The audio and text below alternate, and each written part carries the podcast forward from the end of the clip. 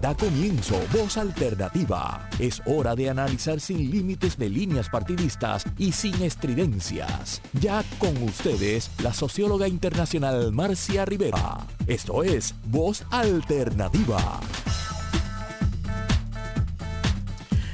Muy buenos días a la audiencia de Voz Alternativa en Radio Isla.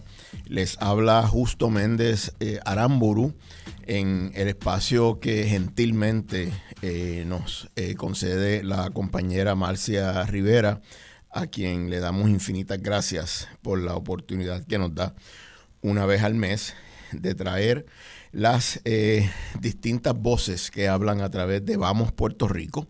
En esta ocasión, el proyecto educativo Nuestra Escuela, en su 23 aniversario, el pasado 11 de agosto, nuestra escuela cumplió 23 eh, años de ser una organización oficial, porque realmente la gestión venía desde algún tiempo antes. En esta ocasión, el panel está compuesto por personal de nuestra escuela. Para mí es un poco extraña la, situación porque soy moderador del programa, pero a la vez parte de, nuestra escuela. Eh, estamos los cofundadores eh, de nuestra escuela, eh, mi esposa Anairi Guzmán y este servidor Justo Méndez Aramburu. Y tenemos un egresado y dos egresadas de nuestra escuela que son parte significativa del personal. hoy día, Militza Morales, trabajadora social, Jorge Luis Fernández, facilitador de arte, y Laura Mariana Méndez, quien tengo que dejar saber, además que es mi hija, mi hija menor, coordinadora académica y directora de uno de los programas eh, de nuestra escuela. Y eh, hoy queremos hablar de la trayectoria de nuestra escuela, su origen, por qué, la, por qué existe eh, nuestra escuela, la trayectoria eh, el legado que ha aportado eh, a Puerto Rico y, el estado actual. Eh, la compañera Marcia tituló el programa Legado y Presencia de, nuestra escuela, así que quiero pedirle a, cada persona en el panel que pueda saludar a Ana Iris.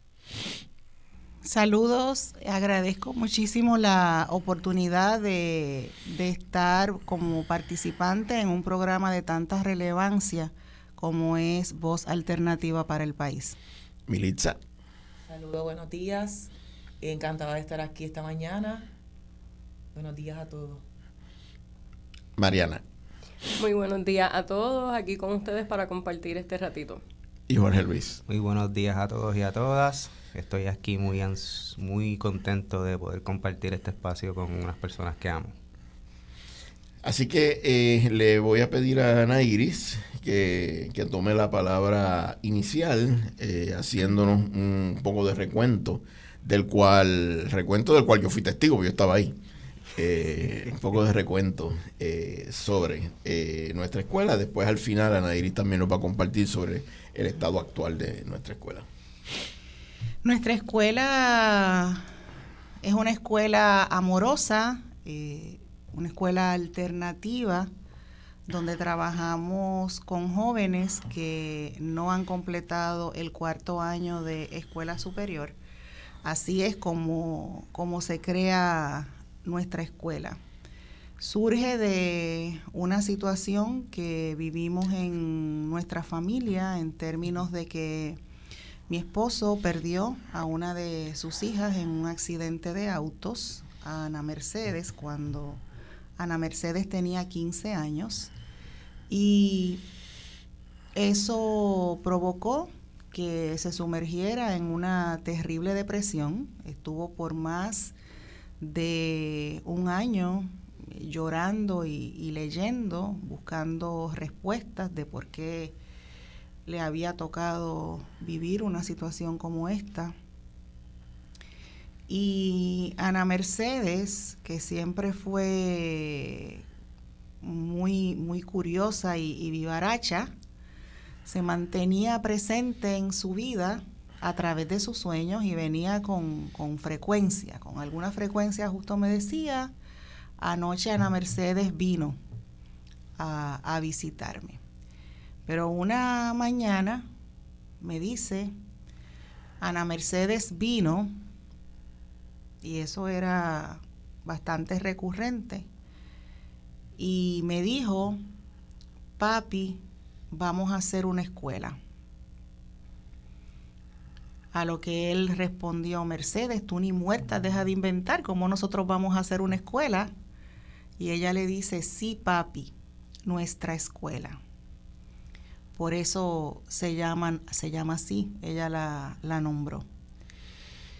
Y mi respuesta fue, tú sabes cómo es ella, vamos a hacerla.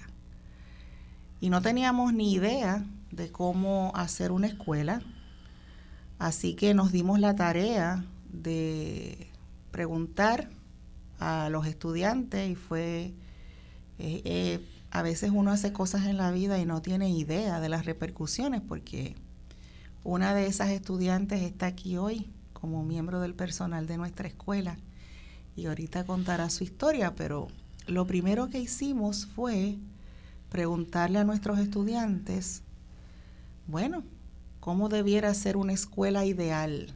Y los estudiantes nos explicaron. Y también le preguntamos cómo no debiera ser una escuela y nos explicaron.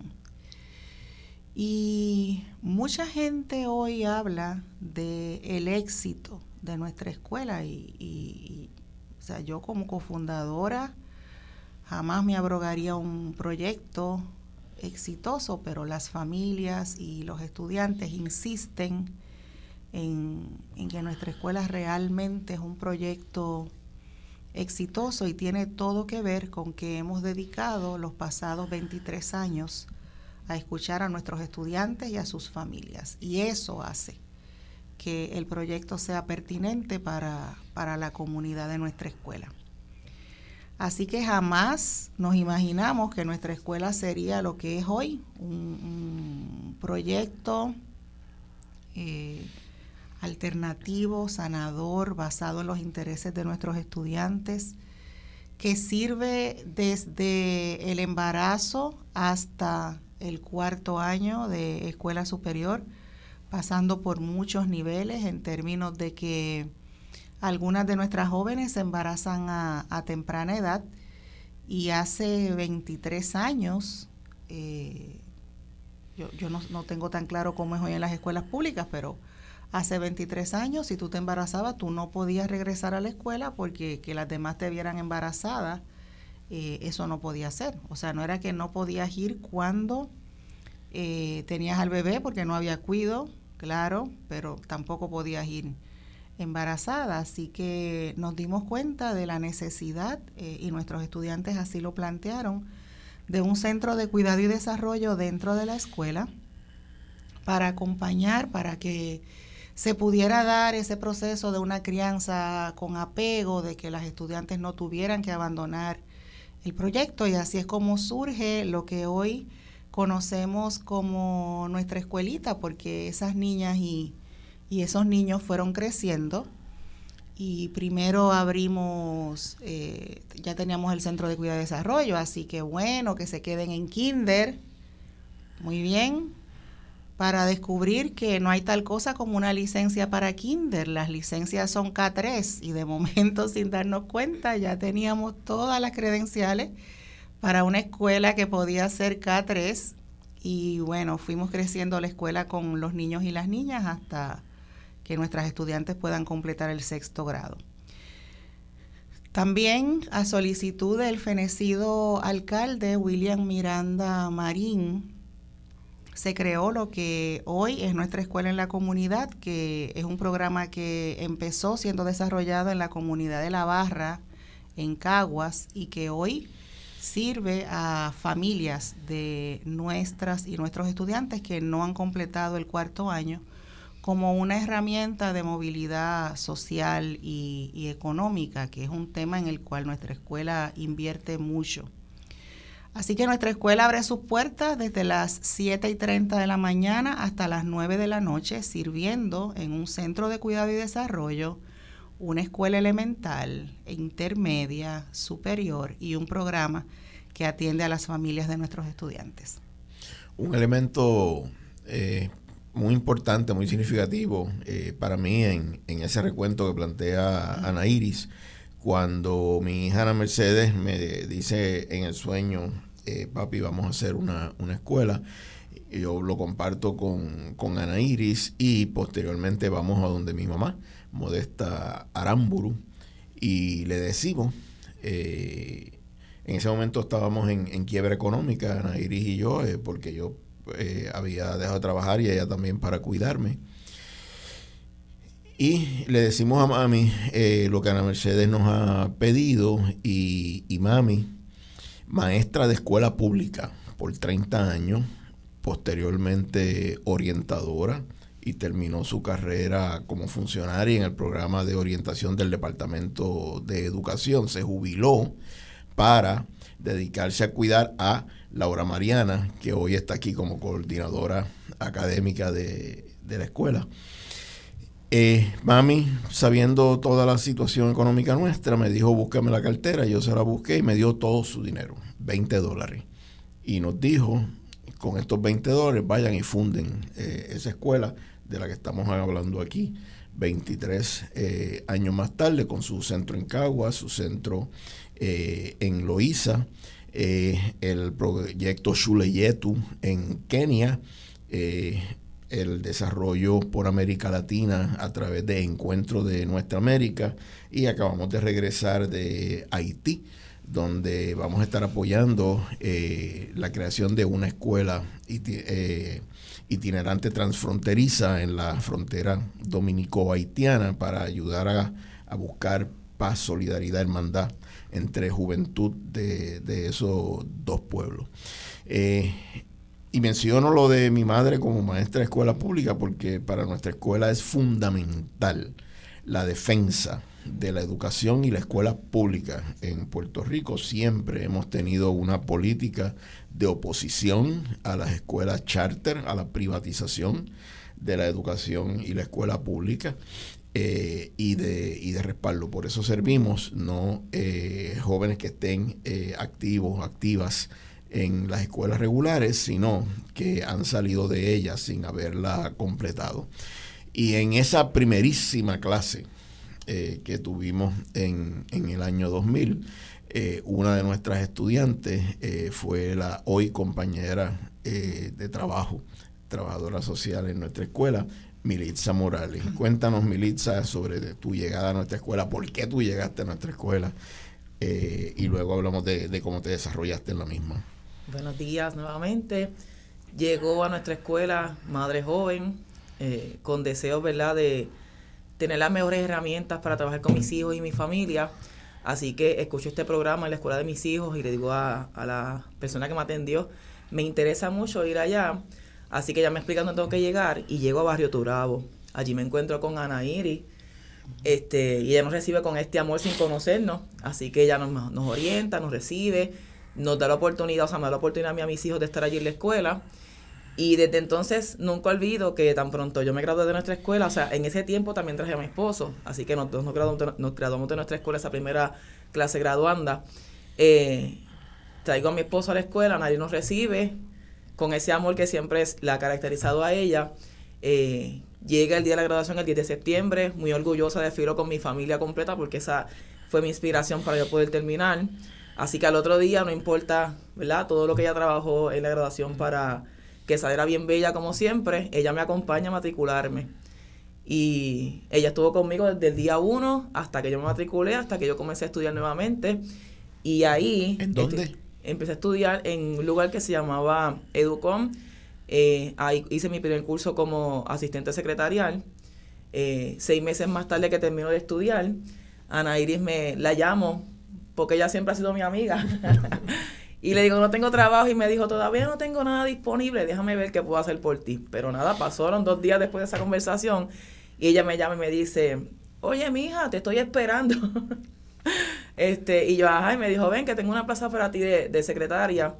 Ahí comencé como secretaria por cuatro años, ¿verdad? Con todos los cambios espectaculares que la escuela ha tenido, con todas las cosas lindas que han pasado, con, ¿verdad? Con nosotros y con, y con ellos.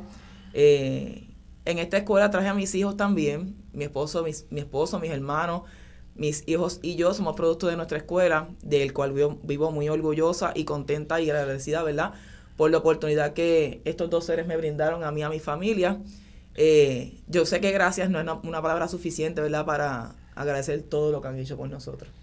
Y un dato que yo siempre voy a recordar con algo de jocosidad es que pues nosotros matriculamos a, a Militza en, en, nuestra escuela, y entonces ella trae a Jesús Delgado, su esposo, su, el querido Guigo, que es también compañero de trabajo en nuestra escuela. Para ese tiempo no teníamos todavía la, la licencia eh, que nos permitía otorgar grados eh, en la escuela, por lo cual eh, dábamos los cursos, pero eh, terminaban con el examen este de cuarto año, que se llama el GED. terminaban con, con, ese examen y Militza trajo a, a Guigo. Guigo estudió menos que Militza y salió mejor que ella en el examen. De eso siempre me voy a recordar y desfilaron juntos en la, en la grabación, como dice Militza, el, el 10 de septiembre del año 2002. Eh, fue la primera graduación. Eh, comenzamos en el 2000, pero tomó dos años que el primer grupo completara eh, su cuarto año. Y, y, fue la primera graduación. ¿Por qué 10 de septiembre? Porque es el día en que falleció mi hija Ana Mercedes. En estos días yo estoy en ese periodo de, de luto, ¿no? El, el, accidente de auto fue un 31 de agosto. Eh, estuvimos 10 días eh, en el proceso esperando que ella pudiera despertar de un estado de coma, lo cual no fue el resultado. Eh, el resultado fue que falleció el 10 de septiembre y cada 10 de septiembre desde entonces, del 2002, además de llorar su, su muerte, celebramos su legado en la graduación de nuestras y nuestros estudiantes. Eh, y Milisa estuvo, eh, era la primera cara que veían los jóvenes y las familias cuando llegaban a nuestra escuela, porque posteriormente ella estaba a cargo de un mostrador que teníamos ya en el segundo plantel, en la calle Giorgetti de Cagua. Eh, y un día nos dice que está pensando estudiar el trabajo social. ¿Qué fue lo que pasó ahí? Que porque justo siempre, me, Justo y siempre me decían que yo era la trabajadora social sin licencia allí en nuestra escuela, porque en el espacio donde se habilitó para hacer una recepción, pues nada, es la silla con el escritorio, pero tenía como tres sillas a los lados, donde los jóvenes decidían sentarse a contarme y a que yo les aconsejara. Y decía, Dios mío, ¿qué hago? Pero yo dije, ok, me voy a estudiar trabajo social porque yo quiero seguir ayudando a, la, a, esta, ¿verdad? los jóvenes en esta escuela, como un día la escuela lo hizo conmigo. Así que me voy a hacer mi bachillerato en trabajo social. Este, experiencia ya tenía un montón con los, ¿verdad? Con los y las estudiantes en la escuela. Eh, y ahí surge, ¿verdad? Ese, ese, ese, ese querer seguir ayudando a nuestros estudiantes. Y me fui a hacer el bachillerato con dos nenes grandes, con varias responsabilidades. Nada impidió, ¿verdad?, que yo pudiera seguir estudiando por la meta y el sueño que siempre había querido tener. Y entonces, luego de eso, un día decidí también ver, ¿verdad?, cómo la escuela evolucionó y todas las oportunidades que así nos brindan, este, o por lo menos en mi caso, no sé de los demás, este, decidí hacer la maestría también en trabajo social porque quería, ¿verdad?, querer más conocimientos, además de los que ya tenía con, ¿verdad?, practicando lo que era el, bachillerato y hoy en día, ¿verdad?, tengo una maestría en trabajo social, graduada con buenos honores y, ¿verdad?, y orgullosa de todo lo que he logrado estando trabajando en nuestra escuela, ¿verdad?, y junto con, con la gente que me acompaña y me quiere y me desea lo mejor todo el tiempo. Muchísimas gracias, Melissa. Estamos súper orgullosos de ti. Gracias. Y eh, un tiempo más, tarde, ya, ya en la Giorgetti, ¿no? Eh, no en, en, cuando estábamos en el campo en el barrio Turabo, llegó el compañero, el amigo, el hijo adoptivo, eh, Jorge Luis, Jorge Luis Fernández, con una trayectoria de vida de mucho, mucho impacto. Si puedes compartir con la audiencia eh, tu proceso, Jorge Luis. Pues claro que sí. Pues vamos a empezar, ¿verdad? Con un poco de la historia de mi mamá, porque pues por ahí comienza todo. La historia de mi mamá y de mi papá. Pues mi mamá, pues muy temprano en su vida, pues ya a los 13 años, ¿verdad? Ya, ya tenía un hijo, o sea, a mi hermano, ya con sus 13 años. Y pues a la familia le dio le dio de codo en ese entonces, ¿verdad? Porque pues era muy joven, este y la familia pues decidió darle de codo. Este tres años después pues nazco yo a los 16 años. Entonces pues pues toda la vida de un, muy jovencita mi mamá, así que lo que se dedicó realmente fue pues a trabajar y poder darnos un, un hogar.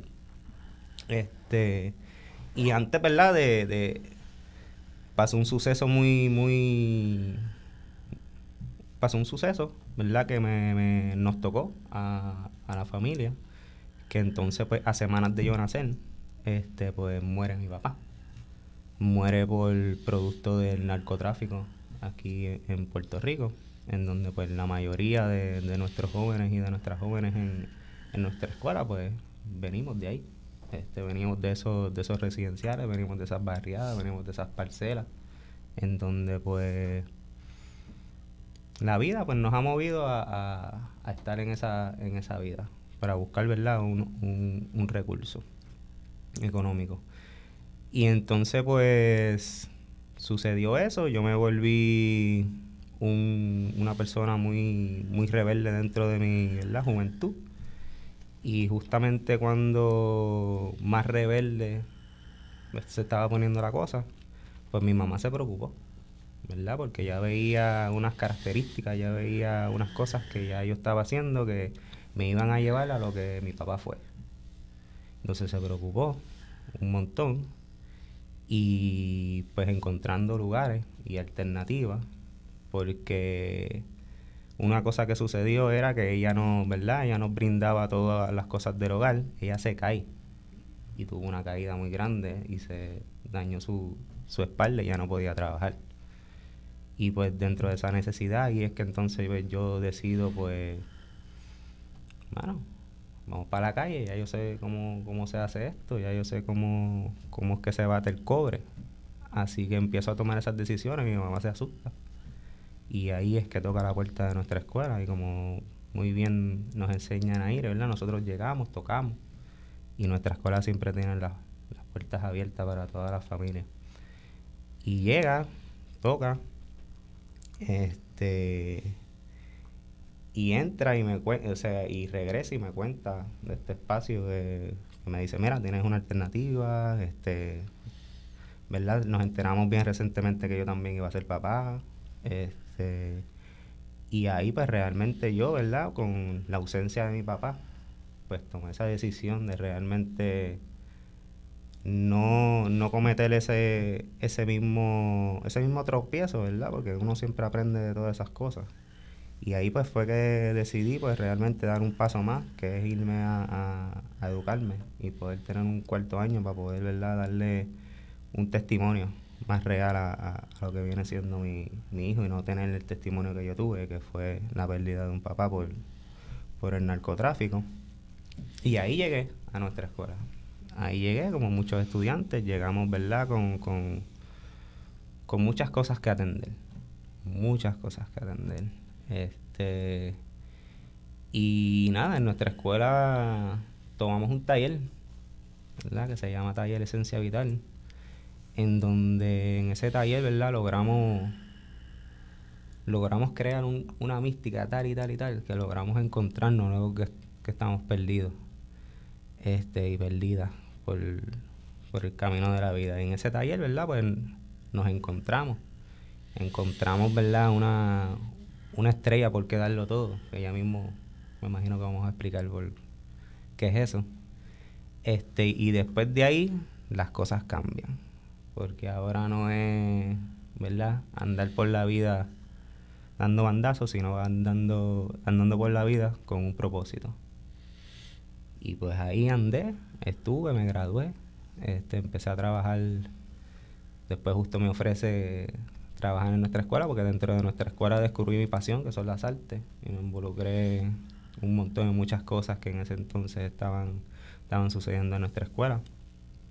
Este, me involucré un montón y, Y fui muy bueno y ahí pues un día pues justo me dice, pues, mira, ¿quieres ser parte de, del personal de nuestra escuela como facilitador de arte? Y yo, wow, 19 años. este, pues dale, vamos, vamos a darle. Y empecé, ¿verdad? Empecé como artesano, porque me, desarrollé un montón de cosas, pero más más me gustaba la artesanía del gigante y empecé como con ese principio, ¿verdad? De, esa historia que carga que carga esa, esa representación del gigante en Puerto Rico. Este, y pues me, desarrollé, este, después de eso, pues empezaron lo de los círculos, en donde pues justo y se fueron, ¿verdad?, a conocer el mundo. Y se dio esa, ese impacto, ¿verdad?, a ver del mundo para que la escuela pues conociera. O sea, el mundo conociera lo que es la escuela y la escuela también conociera lo que está pasando en el mundo. Este, y pues ahí llegaron los círculos, este, en donde ya pues la cosa cambiaba, ya dejó de ser, en verdad, no éramos tradicionales, pero sí tenían algunas practiquitas. Este, y ahí, ¿verdad? Se empezó como a, hacer la cosa bien distinta, en donde ya no eran simplemente, no habían pupitres, no había nada, eran círculos, ahora era como otro, otro método, ahora todo cambió, como que ahora el tú a tú, o sea, el maestro era parte de ti, o sea, era como todo cambió después de ahí. Y pues me involucré, fue uno de los que implantó como en ese principio pues el asunto de los círculos. Y nada, me desarrollé. Después de, después de eso, pues creo que esta parte, ¿verdad? La fundadora la van a contar. También la escuela salió a través de un sueño, pero este también otro espacio también salió a través de un sueño, que es la escuela en donde estamos hoy, frente de la plaza. Recuerdo eso muy bien. Y entonces pues se me da. La, la oportunidad de, de, colaborar con, con jóvenes universitarios y con estudiantes este, para hacer el diseño junto con, la, con, los fundadores de este nuevo espacio. Y pues me fui y dije, pues vamos a hacer esto. Este, igual para mí era era un sueño, o sea, ya iba a participar más de, de un diseño como tal, de un espacio, cosa que a mí me, me encantaba y me, y me fascinaba la idea. Y pues, pues sucedió, Después de eso, pues muchos muchos cambios, qué sé yo, y yo pues en ese momento pues me salí este, de la escuela, quería hacer como otras cosas también. Este, quería hacer otras cosas, este, quería irme a estudiar otras cosas. fui a estudiar artes plásticas para poder mejorar y poder hacer otras cosas. Y entendía que en verdad, pues trabajando y, estudiando no se me iba a dar, ¿verdad? También porque las clases eran de día y no podía como cumplir en ese entonces. Pues y salgo, me voy a estudiar, este, estuve un tiempo, después de eso pues me enamoré por, por un término que me encanta, que es parte de lo que, de lo que estoy haciendo ahora, que se llama bioconstrucción, que es verdad, ¿verdad? Construir desde, desde lo bio, desde lo biodegradable, desde la conciencia. Este, y me fui, me fui a estudiar, me fui a estudiar estas cosas. Sí, vamos a la, a la pausa. Eh, le voy a pedir a Nairis en un segmento posterior que nos cuente cómo es que la gente descubre eh, sus pasiones eh, en, la escuela. Al regreso, pues conocemos a Laura Mariana.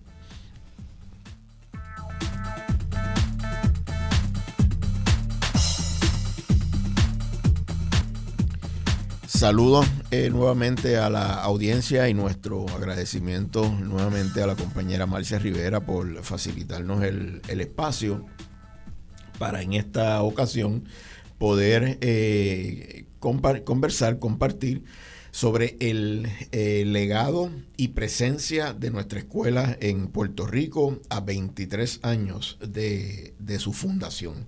Eh, estamos en, en, el panel, eh, los fundadores de la escuela, eh, mi esposa Ana Iris Guzmán y, y, este servidor justamente Aramburu, y un egresado y dos egresadas que hoy son parte importante del personal de nuestra escuela, la compañera Militza Morales, trabajadora social, Jorge Luis Fernández, eh, facilitador de arte, y Laura Mariana eh, Méndez Jiménez, eh, coordinadora académica, que además me honra que es mi, mi hija menor.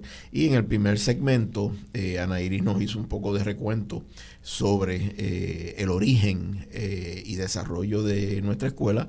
Eh, Militza y Jorge Luis compartieron cómo llegan a, a nuestra escuela y, y cómo se desarrollan. Eh, todavía queda mucho por conversar, pero ya cuando nos preparábamos hablábamos del reto de que tener solamente dos horas para hacer el programa, Eh, pero har- haremos todo lo mejor que se pueda. Y entonces eh, eh, eh, Mariana, como yo le digo a Laura Mariana Méndez Jiménez, eh, para que nos compartas cómo es que tú llegas a nuestra escuela y cómo se da entonces tu desarrollo. Bueno, pues en nuestra escuela yo estoy desde el principio, ¿verdad? Porque como hija hija tuya, este, estuve ahí desde que estábamos en la escuela, tú nos buscabas, nos llevaba a donde comenzó nuestra escuela allá. Recuerdo que íbamos al carrito de hot dog que tenías con los estudiantes allí, este, por las tardes y recuerdo cuando estuvimos en Bayamón y luego de eso, pues cuando comenzó en, en Caguas. ¿Cómo yo llego a ser estudiante de nuestra escuela? Pues toda la vida, ¿verdad? Yo estuve estudiando en un colegio, pero a la misma vez me crié en lo que era el campo en Naranjito, así que yo sentía que en donde yo estaba yo no encajaba. Eh, y siempre pedí que me cambiaran de escuela, que me cambiaran de escuela. Yo quería estudiar eh, allá en Naranjito, donde era que yo me estaba criando. Y pues papi me decía que claro que sí me iba a cambiar cuando mis hermanas eh, terminaran, de, terminaran su cuarto año en el colegio donde estábamos. Y cuando llega el momento, yo esperé desde pre-kinder, ¿verdad? Hasta lo que es el noveno grado. Cuando llega el momento que mi hermana se gradúa de lo que es el cuarto año, pues ahí yo le digo a papi, bueno, pues ya llegó el momento, vámonos de aquí. Y hacemos todo lo posible porque yo entré a una escuela en Trujillo Alto.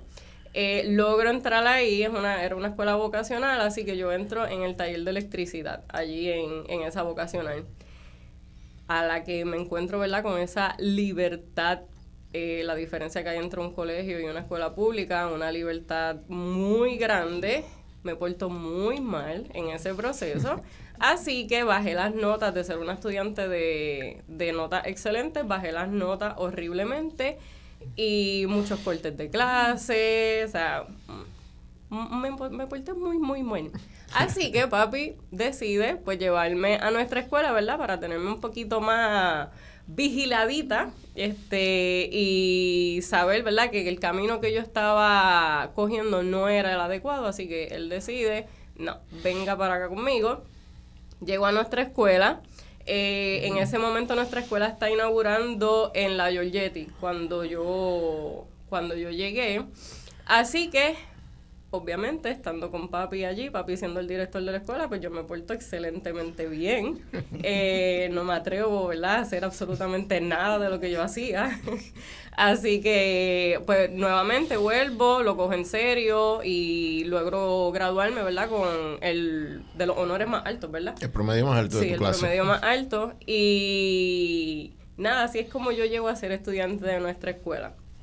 Luego de eso me gradúo, pues desde pequeña yo vengo de una familia de educadores. Yo siempre quise ser maestra desde chiquitita y siempre el habiendo áreas que me apasionaban mucho, lo que es el preescolar y lo que era la educación este en historia, o sea, yo quería también ser maestra de historia.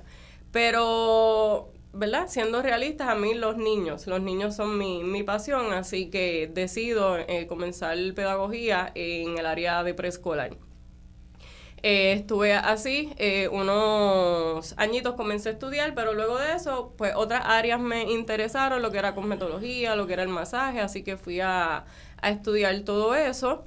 Y eh, resulta, ¿verdad?, que eh, caigo embarazada a los 20 años y ahí yo decido que no, yo quiero que mi hija eh, vea una, un gran producto en mí, en su madre se siente orgullosa, así que pues decido coger la vida en serio y nuevamente eh, comienzo a estudiar pedagogía en el área de preescolar. Eh, resulta que cuando ya mi hija tenía un año, se me da la oportunidad de comenzar a trabajar en nuestra escuela, lo que era en el área de Centro de Cuidado y Desarrollo, allí en Caguas. Estuve un año eh, del, del 2010 al 2011 eh, trabajando allí en lo que era el cuido y a papi lo llaman y le dicen que en un preescolar en Roosevelt va a cerrar, que si él sabía quién entregárselo, si sabía de alguien, y él dice que de casualidad, en ese momento pues él estaba comenzando con lo que era ese sueño de nuestra escuelita. Así que en el 2011 se comienza un poquito lo que es nuestra escuelita y ya en el 2012 allí en Rupert se comienza con lo que es el modelo de servicios. Yo allí pues todavía no he terminado mi bachillerato, así que eh, sigo como cuidadora del área de infantes y maternales. Ya una vez este, logro lo que es el grado asociado en el área de preescolar, pues comienzo como asistente de maestra del área del salón preescolar. En ese momento, pues ya en nuestra escuelita no trabajamos por grados, son por niveles educativos y ya se había comenzado con ese salón de aventureros y aventureras que tiene esos niveles de preescolar y kinder. Eh, nuestra escuelita en, un momento, ¿verdad? Va, se muda al centro de Loíza y ya para ese entonces yo termino lo que es mi bachillerato, así que comienzo como maestra eh, o facilitadora del área del grupo de aventureros y aventureras allí en, en el centro en Loíza. Pasaron como cuatro o cinco años eh, nosotros allí y luego de eso eh, el centro pues tiene un tiempo en el que cierra, entonces papi le hicieron un, un grado honor, como un doctorado. Doctorado honoris causa. Y ahí yo digo como que, ay, yo como que quiero hacer una maestría. Así que saliendo de allí, como a los dos días, voy y me matriculo para comenzar lo que es la maestría. Y en ese proceso de que comienzo a estudiar, pues eh, ya yo había estado casada, tenía tres hijos. Eh, en ese entonces, pues nuestra escuelita en el área de, de Sierra y mi matrimonio también como que se cae, o sea, se, cayó. Eh, y caen los terremotos, cae la pandemia, o sea, yo estaba sola con mis hijos, estudiando, y con todo eso pude eh, culminar lo que era mi maestría en el grado de Administración y Supervisión Educativa. Y una vez culmino, pues se me da la oportunidad otra vez, me ofrecen eh, regresar a nuestra escuela como lo que es coordinadora académica. Y actualmente estoy como coordinadora académica de nuestra escuelita y nuestra escuela en el centro de Caguas y Loíza. Hay, hay un, un, momento de nuestra escuela que me gustaría también eh, que puedan compartir. Porque nuestra escuela hoy es, eh, es una escuela de absoluta paz, eh, una escuela realmente sin, sin mayores problemas y dificultades, pero no ha sido la historia de, de nuestra escuela. Nuestra escuela sufrió la, la, muy dolorosa pérdida de 25 estudiantes que nos fueron asesinados en, en los primeros años. Eh, nuestra escuela comenzó atendiendo jóvenes de 18 años adelante para asegurarnos no afectar las escuelas públicas. Eh, y descubrimos en el camino que era muy tarde eh, en la vida de muchos estudiantes, los 18, como me enseñó un, joven de, una de las barriadas de Loíza, eh, a esa edad ya había una bala con su nombre. Eh, un momento muy intenso porque yo que traté siempre de que él tomara otro tipo de, camino en, su vida que no, que no fuera a llevarlo a la muerte. Eh, él siempre me decía, justo es que hay una bala con mi nombre que yo me la merezco, yo me la gané, porque yo asesiné a dos, inocentes. Eh, eh, Jorge, ¿cómo, ¿cómo era aquella matrícula de aquellos años? Pues muy distinta a la de hoy. Este, pues realmente todo el tiempo era en la, escuela se vivía una cultura de, respeto y, y, del amor, ¿verdad? Y así la respetábamos, porque en ese entonces, pues, pues eso era lo que había que hacer si tú querías completar ese cuarto año, ¿verdad? Pero era, era caliente porque entonces teníamos, ¿verdad? En el caso de Cagua, gente que, que habían barrios y sectores que estaban en guerra, pero los estudiantes estudiaban en la escuela, ¿verdad? Estudiábamos allí Y entonces, como tú, ¿verdad? Estando en, en esos barrios, estando en guerra, ¿verdad? Con, con distintas familias, tú te tenías que encontrar con, con, con, esa persona que en ese entonces, ¿verdad? Era tu enemigo. Y tener que darle un abrazo y saludarlos y decirle todo estaba bien. Así que era, era complicado en, en, ese entonces. Y entonces fue un momento muy duro también en Cabo, en donde la, la cosa estaba estaba bien chévere y en Loiza también está, estaba bien chévere. Hoy en día pues pues la, la comunidad es, es, otra y hay un poco más de conciencia, pero en ese entonces en donde, en donde yo estaba pues era así y era todo el tiempo, ¿verdad? El, el, esta cosita agridulce, en donde, ay, qué cool esto, lo otro, pero cuando salimos para afuera, que ni nos vean juntos, este, y era, y era complicado. Recuerdo eventos como en una ocasión los estudiantes en nuestra escuela, producto de esa eh, coyuntura en que recibíamos estudiantes de conductas violentas porque venían de comunidades violentas, de familias violentas, eh, y era lo que conocían, y era en lo que nacían y se criaban. Eh, la, violencia. en la escuela tomamos como norma que no se podía pelear, no podía haber agresiones físicas. Y si dos personas se agredían, eran suspendidas, se mantenían en el programa de trabajo social, pero tenían que, se les suspendía de lo académico atrasándose en, en su proceso. Así que tú peleaste, suspensión automática. Y eso incluía el que, el que si agredías a alguien era suspendido, pero si te agredían y respondías también era suspendido. Eh, había una práctica, y muchos estudiantes lo lograron, de si te agredían meter las manos en el bolsillo del pantalón. Eh, y muchos estudiantes lo, lograron. Un día están los estudiantes de nuestra escuela caminando por el Paseo Gautier en, en Cagua y se encuentran con estudiantes de la escuela Gautier y se eh, discuten y demás y, traen la pelea hasta el frente de, nuestra escuela y están en, la escuela. Yo estoy arriba en la oficina y, alguien me dice, mira, eh, vinieron los de la Gautier y van a pelear allá afuera. Así que el personal nos vamos afuera. Maestro espectacular que, que, tuvimos, hemos tenido personal tan espectacular en nuestra escuela. Fitzroy McGregor salió y evitó el que el que pelearan, eh, pues perfecto, evitamos la pelea. Nadie, nadie a ser suspendido. Yo me voy a, la oficina nuevamente y viene alguien a decirme justo van para la Gautier a pelear allá. Así que yo salgo corriendo a la oficina, les paso por el lado, llego a la Gautier antes que ellos, me dicen que me dicen que tú haces aquí. Bueno, a ver a quién voy a suspender. Eh, ah, chico. Entonces pues viraron. Y yo me fui pues con, con el grupo de estudiantes eh, recuerdo que les dije, yo vine a ver a quién se va a suspender. Y, nadie va a pelear, no, pues yo me voy y ustedes me siguen. seguí caminando para la Gutiérrez a nuestra escuela y cuando miré para atrás, venían todos siguiéndome. Regreso a mi oficina y regreso un estudiante y me dice, la pelea va a ser a las 7 en la cancha de Bairoa. A las 7 de la noche en la cancha de Bairoa. Y a las 7 menos algo, estamos Anaíris y yo sentados en los bleachers de la cancha de Bairoa. Y cuando llegan el grupo de nuestros estudiantes que vienen a pelear en la cancha de Bairoa, eh, y nos ven y dicen, ah, ¿qué ustedes hacen aquí? y yo, bueno, pues esto, yo tengo aquí la libreta, a ver a quién es que voy a suspender.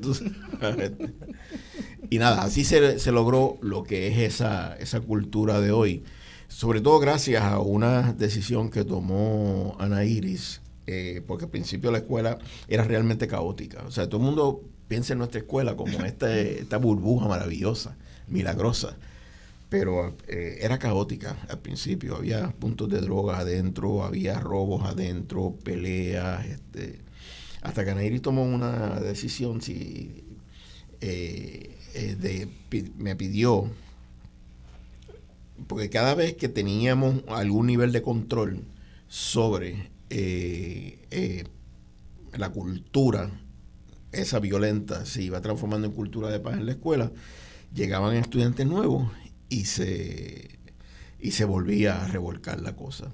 Y Ana Iris me dice, teníamos 30 estudiantes en ese momento. Vamos a detener la matrícula eh, en estos 30 y vamos a concentrar en estas 30 personas y trabajar la cultura que queremos que tenga nuestra escuela con esas 30 personas. Y una a una de las personas vimos cómo iba floreciendo esa nueva cultura que desde entonces es la que se ha mantenido.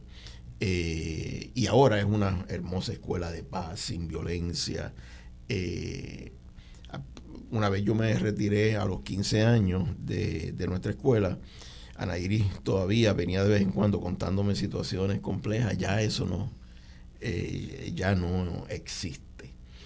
¿qué, ¿qué, es lo que sucede en el modelo de nuestra escuela, eh, que ha logrado la cultura de paz, que ha logrado que eh, Bilitza, Jole Luis, Mariana descubrieran sus pasiones. En nuestra escuela eh, tiene mucho que ver con, cómo se fue rediseñando. Nosotros eh, empezamos la escuela con las preguntas que, las respuestas, con las preguntas que le hicimos a los estudiantes y sus respuestas Inicialmente la escuela era un espacio amoroso, siempre lo ha sido, eh, pero fundamentalmente sus prácticas educativas eran un poco convencionales, tradicionales.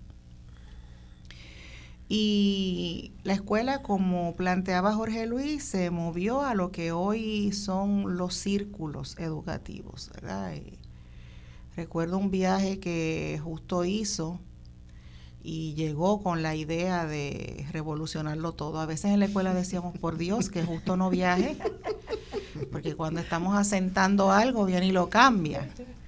Eh, y, le dimos una oportunidad al tema de los círculos. Yo particularmente eh, dediqué mucho trabajo con, con los estudiantes a, a pulir la, la estrategia, ¿verdad? Llegó una idea y, se fue criollizando y, se fue atemperando y, hoy tenemos eh, un, modelo eh, puertorriqueño que está basado en los intereses de los estudiantes. Esto quiere decir que la escuela no tiene grados, eh, los estudiantes se agrupan a base de sus intereses y dedican un por ciento significativo de su tiempo en la escuela a trabajar educación basada en proyectos.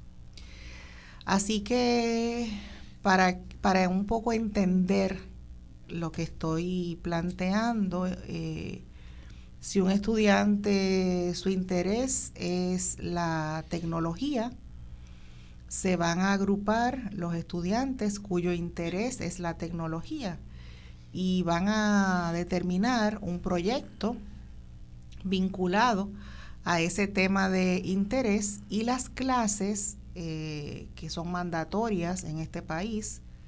Todas las escuelas tenemos que enseñar español, inglés, matemáticas, ciencia, estudios sociales lo vamos a hacer convirtiendo el tema de interés de los estudiantes en el tema generador. Por lo tanto, las lecturas, eh, los procesos gramaticales, lingüísticos, van a ir vinculados a ese tema, por lo tanto, a un estudiante puede que no le interese leer, sobre un tema, pero si mi interés es la tecnología, claro que quiero saberlo todo sobre la tecnología. Si tengo que desarrollar un escrito, pues por supuesto que quiero escribir de las cosas que sé y lo quiero presentar y quiero descubrir, quiero investigar.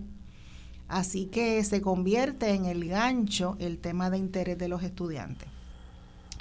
Parte de la belleza que tiene esto es que los estudiantes pueden cambiar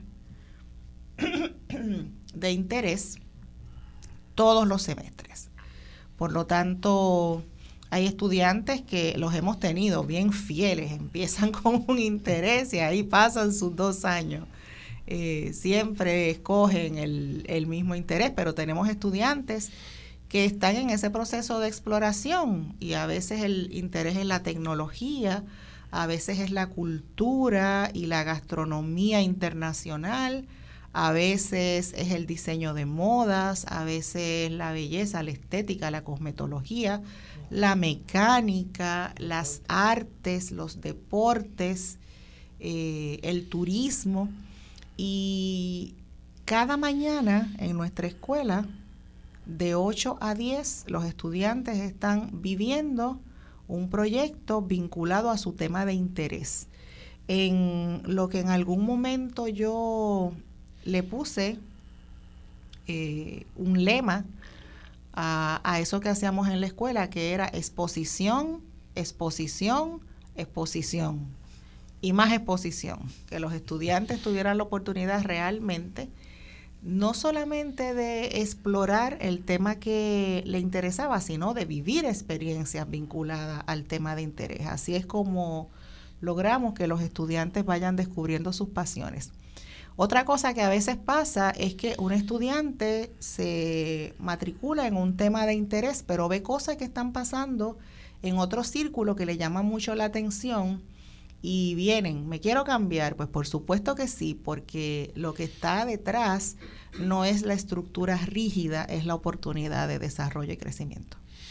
Eh, esa educación basada en los intereses de los estudiantes también tuvo mucho que ver con un momento en que en nuestra escuela también hacemos procesos de, de, formación política, porque en nuestra escuela entendemos que toda educación es política, sobre todo la educación que se canta a política. Es, es, una educación que reproduce el sistema que existe y eso es eh, muy político. Eh, en esa reflexión también se introdujo en algún momento eh, la pedagogía freiriana, la pedagogía de Pablo Freire, y, a través de procesos de educación popular dentro de nuestra escuela es que llegamos al modelo junto a, conocerlo en, otras partes del mundo eh, de la educación en círculos y círculos de, de interés donde una de las cosas que a mí me sorprendió, eh, imagino que igual a las compañeras y, compañeros, eh, es que a nosotros nos llegan muchos estudiantes eh, marcados como que tienen hiperactividad y déficit de atención y algunos fuertemente medicados. recuerdo uno que venía con, con, esos efectos de la alta eh, medicación. Eh, y cómo, según iban en, eh, tomando una educación basada en su interés, ese déficit de atención desaparecía. y según la hiperactividad se acompañaba de mucha actividad, pues entonces todo se normalizaba y vimos cómo eh, estudiantes que venían fuertemente medicados iban quitándole los medicamentos. Para mí eso fue una, sorpresa y ese joven que venía eh, muy medicado a la escuela terminó siendo el facilitador de, tecnología y hoy tiene un gran contrato eh, en Estados Unidos porque podían canalizar toda su atención en aquello que era de su interés. Fue un, hallazgo interesantísimo. En términos de el, modelo, ¿qué tiempo nos queda acá? Cuatro minutos. Eh, algunos eh, para, la pausa.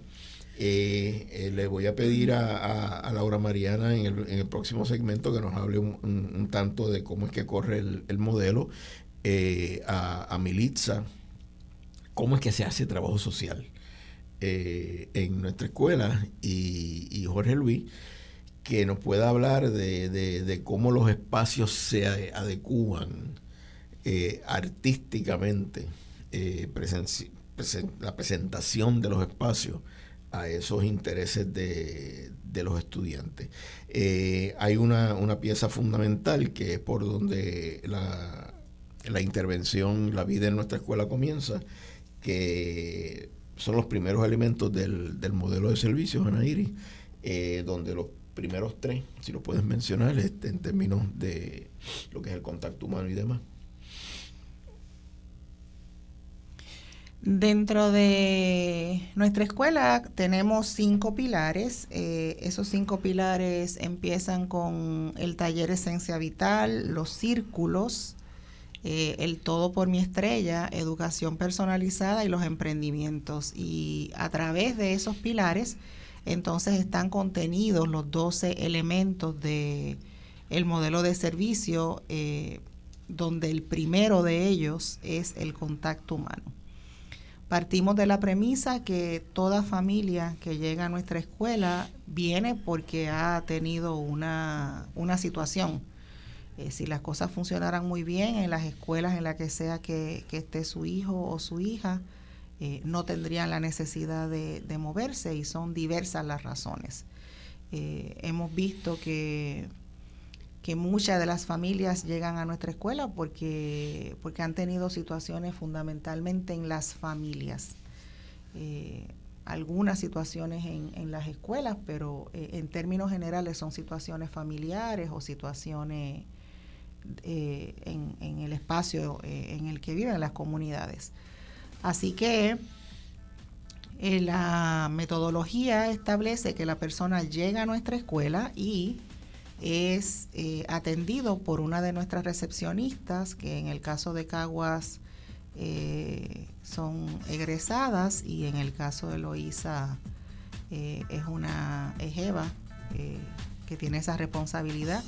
Y lo primero que queremos lograr es que la familia se sienta acogida y, querida desde que entra por la puerta. Y de ahí pasan al taller Esencia Vital, que es columna principal de nuestra escuela, y de eso vamos a hablar al regreso. Continuamos luego de la pausa.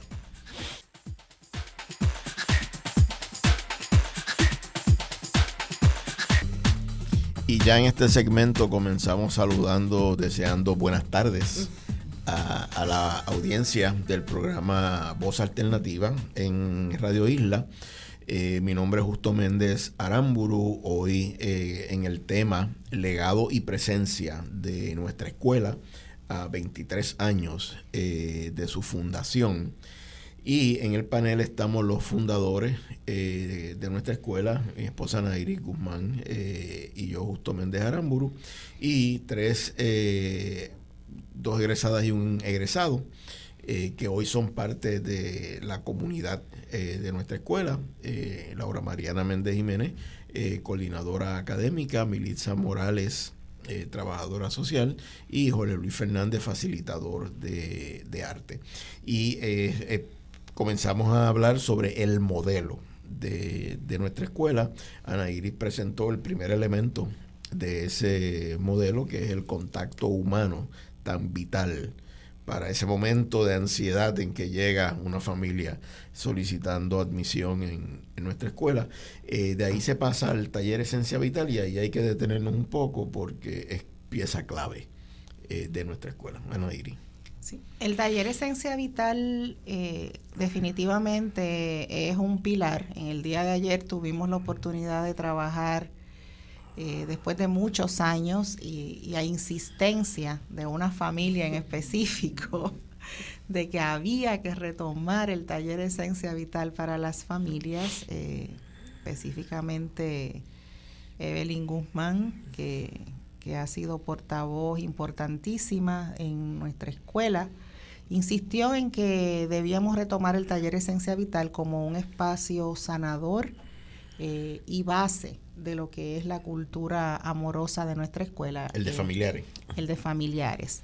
Pero también ocurre, eh, y, es como por donde empieza todo, los estudiantes de nuestra escuela empiezan participando del taller Esencia Vital, es su primera exposición a lo que es la escuela y, y es lo que el espacio donde además de que se dé un proceso de primero que todo de, sanación, de, contar su historia, que se genere la motivación necesaria para alcanzar sus metas. También es la posibilidad de un cambio de paradigma de que la escuela puede ser un espacio amoroso de desarrollo y de crecimiento.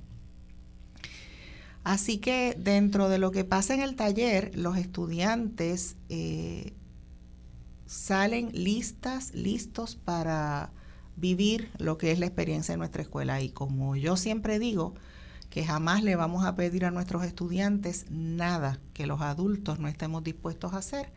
Eh, los estudiantes en ese espacio toman la decisión de si son o si no son estudiantes de nuestra escuela, luego de que pueden conocer ampliamente de qué se trata la escuela, eh, el personal eh, le pasa exactamente lo mismo. Es ahí donde se oficializa eh, una persona como miembro del personal de nuestra escuela a través del compromiso que hace, igual los estudiantes, en una experiencia que los estudiantes han descrito como una que cambia sus vidas. Algunos estudiantes nos han dicho que el taller Esencia Vital les cambió la vida y tiene mucho que ver con tener la oportunidad de mirar el pasado, de mirar el presente y de generar las ganas de vivir un hermoso futuro. Y Militza, Mariana y Jorge Luis eh, hoy apoyan de manera fundamental cada vez que se realiza el taller Esencia Vital, que se realiza en todos los agostos y todos los eneros, porque es la, el, proceso de inmersión de un joven, una joven, a convertirse en estudiante de nuestra escuela. El taller se desarrolla en Casa Collores, en un bosque en, en Ciales y, y Orocovi, y los y las jóvenes van como candidatas candidatos a estudiantes y regresan como estudiantes.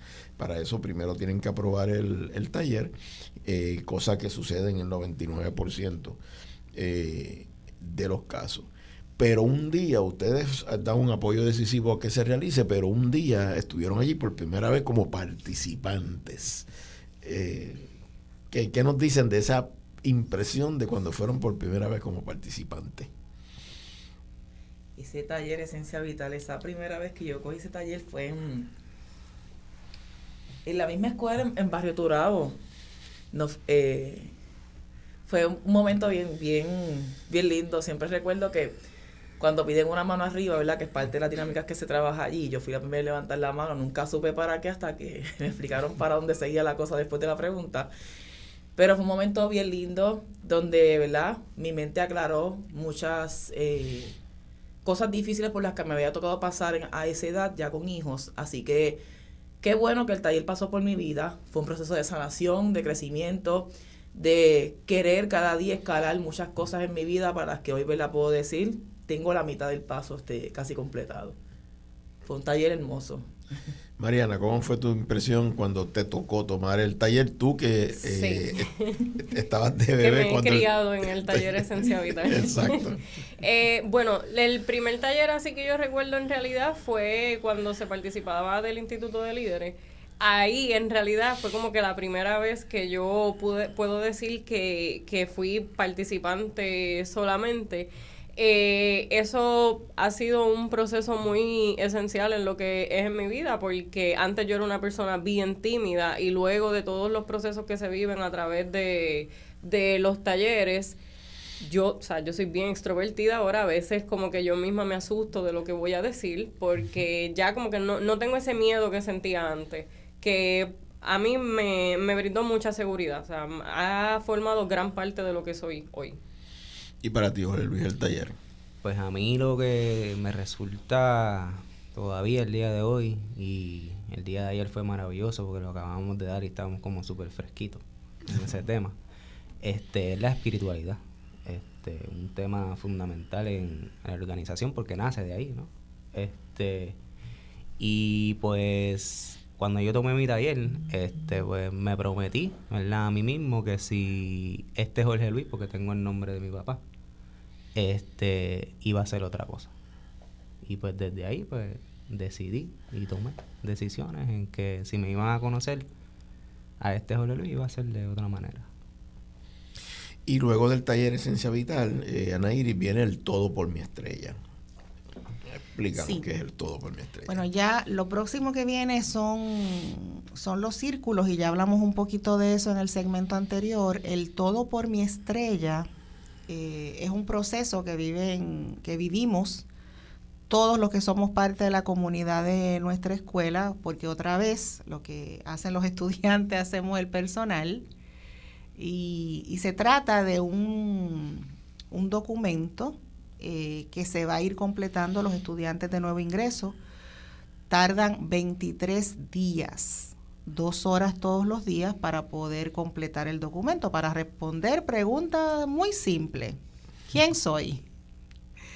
Eh, quién soy a nivel espiritual, quién soy a nivel intelectual, quién soy a nivel físico, a nivel emocional y a nivel social. Y una vez respondidas esas preguntas en esas cinco dimensiones, entonces pasamos a otra pregunta filosófica, sencilla. Hay gente que nos toma toda la vida. ¿Quién quiero ser? Y volvemos quién quiero ser en las mismas dimensiones. Y la, próxima pregunta es cómo llego de quién soy a quién quiero ser y ahí es donde entra la escuela, como un espacio de acompañamiento. Eh, siempre le decimos a nuestra escuela, bueno, aquí estamos, tienes todos los recursos para lograrlo, pero no lo podemos hacer por ti. Te toca a ti caminar tu propio camino. Y entonces, eh, todo por mi estrella. El, si puedes mencionar los otros eh, eh, elementos como la educación personalizada y, demás. Sí. Está el cuarto pilar, que es educación personalizada. Los estudiantes llegan a nuestra escuela. Siempre digo que a nuestra escuela llegan estudiantes desde varias perspectivas. Una, estudiantes con, con alguna con algún rezago que necesitan apoyo y que la escuela vaya a un ritmo eh, un poco más lento acompañándoles o estudiantes que se aburren en la escuela porque la escuela va de una manera eh, estandarizada y pues se, se aburren Así que en nuestra escuela trabajamos al ritmo de los estudiantes. ¿Cuál ritmo? El de cada uno. Así que en el Todo por mi estrella se establece lo que nosotros llamamos el plan estratégico personalizado, que es donde el estudiante dice qué quiere aprender, cómo, cuándo, dónde, incluso quién les va a enseñar. Y es interesantísimo porque aunque nosotros no trabajamos a base de grados, siempre digo que es como si los maestros tuvieran eh, el currículo en el bolsillo y entonces vamos marcando cuáles son esas competencias que nuestros estudiantes necesitan dominar a base de el estándar general de lo que de lo que debiera aprender en un grado. Me parece eh, relevante cuando hablamos de el qué, cómo, cuándo y dónde aprende y quién les enseña a los estudiantes a hablar un poco de lo que es la gobernanza de nuestra escuela, porque me parece que, que es importante que sepan que nuestros estudiantes participan de las decisiones más relevantes. Nuestra escuela no es una escuela democrática, pero es una escuela con prácticas democráticas. Y esto quiere decir que nuestros estudiantes inciden en el currículo, eh, inciden, eh, forman parte de lo que es la planificación curricular de los maestros y, luego eh, Mariana puede abundar un poquito más sobre la parte curricular y cómo se vinculan los intereses pero forman parte no solamente de las decisiones académicas, sino que forman parte de las decisiones más relevantes como a quién se contrata, a quién se despide, cómo se invierte el dinero eh, y cómo, cómo se ejecuta el presupuesto. Forman parte de la planificación presupuestaria a través de lo que es el Consejo de Estudiantes. Recientemente, Acabamos de tener la reunión del Consejo Estudiantil donde participaron 32 delegados eh, que a la misma vez son electos eh, dentro de sus círculos por sus estudiantes. Así que estamos hablando de una escuela que cuenta con presupuesto participativo, donde los estudiantes están presentes en las entrevistas para contratar a cualquier miembro del personal. En nuestra escuela no se contrata a una sola persona, sin que los estudiantes digan que es el mejor o la mejor candidata. Y es que eh, Puerto Rico eh, decimos que es un país democrático en el cual nos enseña la, democracia y en nuestra educación eh, no se practica la, democracia. en nuestra en la educación privada en Puerto Rico mandan los dueños y, y no manda más nadie. Pero en la educación pública en Puerto Rico, quienes son protagonistas de esa educación, que son el magisterio, el estudiantado y las familias, no tienen la oportunidad de participar de la toma de decisiones, sino que lo toman eh, burócratas eh, en, los más altos niveles del Departamento de Educación y hoy con una imposición de la Junta de Control Fiscal de privatizar nuestra educación pública a través de las escuelas charter que son de dueños privados igual que en la educación privada, que en los colegios privados. Y en ese sentido, ¿cómo puede existir un país democrático si no se enseña la democracia? Eh, por eso nuestra escuela eh, no solamente la enseña, sino que la practica. Eh, y, y, así se forman personas para ejercer la, democracia.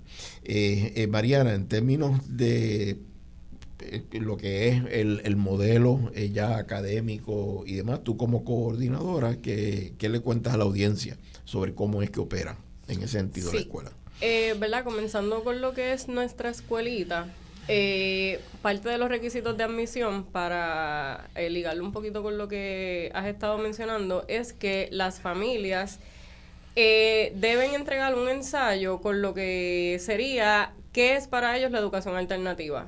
Eh, luego de haber participado de una casa abierta, una entrevista, el niño o la niña participa de unos medios días en, en la escuela para ver si en realidad este es el espacio que la familia y el niño o la niña desean estar. Eh, algo importante que se les requiere, ¿verdad? Es ese ensayo de, de, lo que es educación alternativa, que conocen sobre educación alternativa, para que eh, conozcan un poco de dónde es que van a estar eh, incorporándose.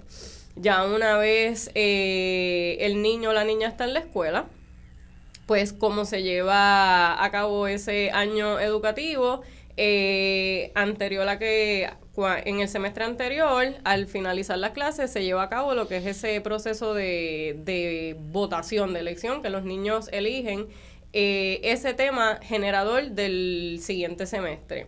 Eso se lleva a cabo a través de unas entrevistas individuales, entrevistas grupales, eh, se prepara una papeleta de votación, se preparan identificaciones de votación, eh, se hace una urna de votación, todo esto, ¿verdad? con los niños y las niñas, con la, el apoyo de la facilitadora. ¿Qué desde los tres años, dos años, desde el área de maternales hasta lo que es equivalente al sexto grado, que son entre los 11 y 12 años. Este, que sería el grupo de creadores y, creadoras.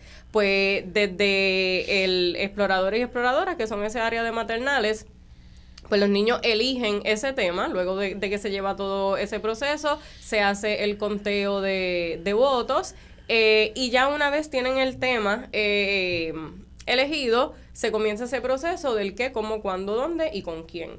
Eh, a través de entrevista igualmente, la facilitadora pues va indagando en qué los niños conocen del tema, qué quieren conocer, cómo, cuándo, dónde y con quién. Y a través de ese documento, pues entonces se comienza a preparar lo que sería el siguiente semestre.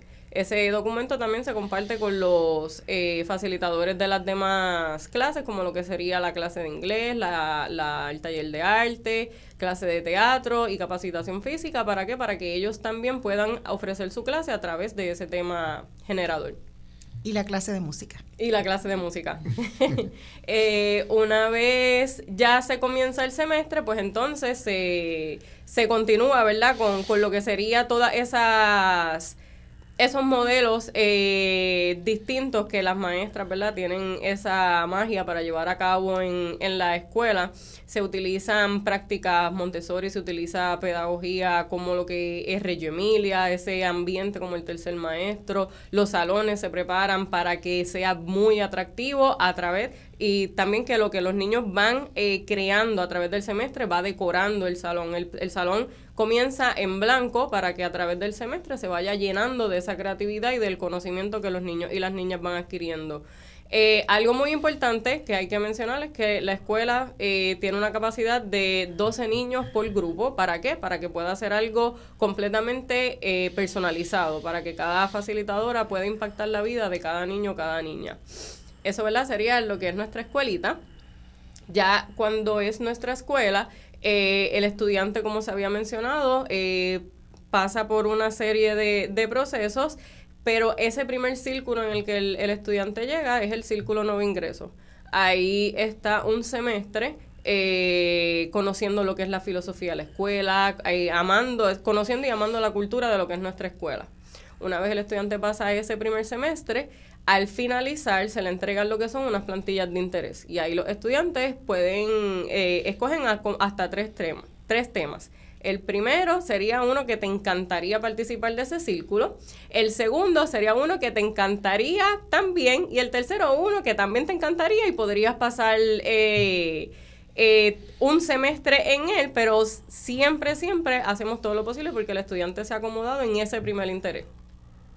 Eh, luego de, que ya se forman esos círculos, que se reparten esas plantillas de interés, pues eh, entonces los especialistas en materia también hacen esas reuniones de, de, círculo nuevo para conocer ese qué, cómo, cuándo y dónde y con quién eh, los estudiantes conocen de, de ese tema y que quieren trabajar de ese tema para comenzar ese proceso de planificación para el siguiente semestre.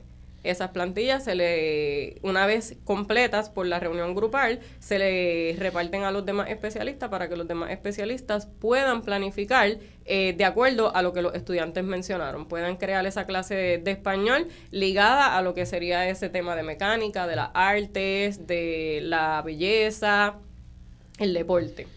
Eh, algo muy importante, ¿verdad? Dando un ejemplo de lo que sería eh, la, un círculo de teatro pues esa clase de arte el maestro debe enfocarse hacia obras teatrales, vamos a hacer ensayos que tengan que, que estén relacionados a lo que son diferentes obras literarias, podemos hacer lo que son dramatizaciones, ¿verdad? Todo, y todas las clases se dan ligadas a lo que sería ese, ese tema en particular. O sea que el teatro no es una clase que con suerte algún estudiante toma alguna vez en, en, una escuela, sino que es la clase y las demás se incorporan a, a, al tema de, del teatro, tomando eso como, como ejemplo, pero sé que son múltiples sí. eh, los temas. En el caso de nuestra escuelita... Sí, ¿qué? pero me gustaría hacer un énfasis y es que en nuestra escuela los estudiantes son quienes escogen. Eso quiere decir que si mi interés realmente para nada es el teatro y yo no quiero ir a la clase de teatro, no te vamos a obligar. Eh, sino que vas a participar de lo que sea el tema de interés. Por decir algo, mi interés es, agricultura, entonces yo voy al campo, mientras los demás hacen teatro y las clases se vinculan al teatro, las mías son en la tierra, agroecología, eh, los sistemas eh, alimentarios del país y, y, y, todo el trabajo que hay que hacer para que haya seguridad alimentaria. En el caso de nuestra escuelita, ¿qué tipo de tema escogen las niñas y los niños? Uno que siempre se repite son los dinosaurios. O sea, ahí eso no hay. Y si yo soy no facilitador y, o facilitador y no sé nada de pues dinosaurios. Nos toca aprender junto con los niños. Eh, un tema que me tocó a mí cuando yo era facilitadora fueron los piratas yo no sabía nada de los piratas y mi compañero en ese entonces de salón tampoco sabía nada de los piratas, pero hicimos de todo y hasta ahora ha sido el mejor tema que hemos tenido. Ejemplo de esto, mi compañero un día llegó vestido como pirata, o sea, fue una sorpresa para los niños, llegó vestido como pirata, entonces le pusimos bigote loco porque el bigote que se pegó se le caía. Y los niños no, nunca lo identificaron, solo una niña identificó que era él por su anillo de matrimonio, que no se lo sacó. Este, y él se le cayó el bigote, pues bigote loco. ¿Qué hizo hizo Bigote Loco? Bigote Loco nos dejó un mapa del tesoro y ese mapa del tesoro era para buscar un tesoro de letras. Y, y tuvimos que seguir todas las pistas del mapa hasta que llegamos a la cueva que estaba detrás de la escuela, encontramos el tesoro y luego de eso nos llevamos el tesoro al salón para comenzar a formar palabras este, relacionadas a los piratas. Que en realidad aunque no sepamos nada del tema, pues nos toca eh, eh, aprender junto con los niños. Se repiten mucho los dinosaurios, lo que son ahora mismo los deportes y la robótica se ha repetido bastante en la escuelita, la comida, eso es algo que siempre se da. Eh, la arte, la música, los animales, sí, de la selva, de la granja. Hemos tenido eh, también temas muy sofisticados, por ejemplo, como el continente africano. Sí. Eh, donde entonces nos toca aprenderlo todo sobre el continente africano en un semestre, todo lo que se pueda. Entonces, Jorge Luis, eh, a ti te toca apoyar la ambientación de los espacios basado en el tema. ¿Cómo, cómo se hace eso? Eso es un gran reto. pues nada, para empezar, ¿verdad? Nosotros cuando, cuando vemos este, este modelo y vemos esta, esta escuela, ¿verdad? Pensamos en que, en que sea un museo interactivo en donde se vaya viendo este, cada día el proceso educativo del estudiante a través de, del espacio. Y el espacio como, como, como maestro, como, como especialista también, porque el espacio te puede educar, no necesariamente, ¿verdad? Este, el maestro. Y te puede bien educar y te puede mal educar. Exacto, también. y entonces, ¿verdad? Le llamamos el tercer maestro, porque primero está el estudiante en nuestra escuela, es el eje central, luego está el especialista y luego está el espacio.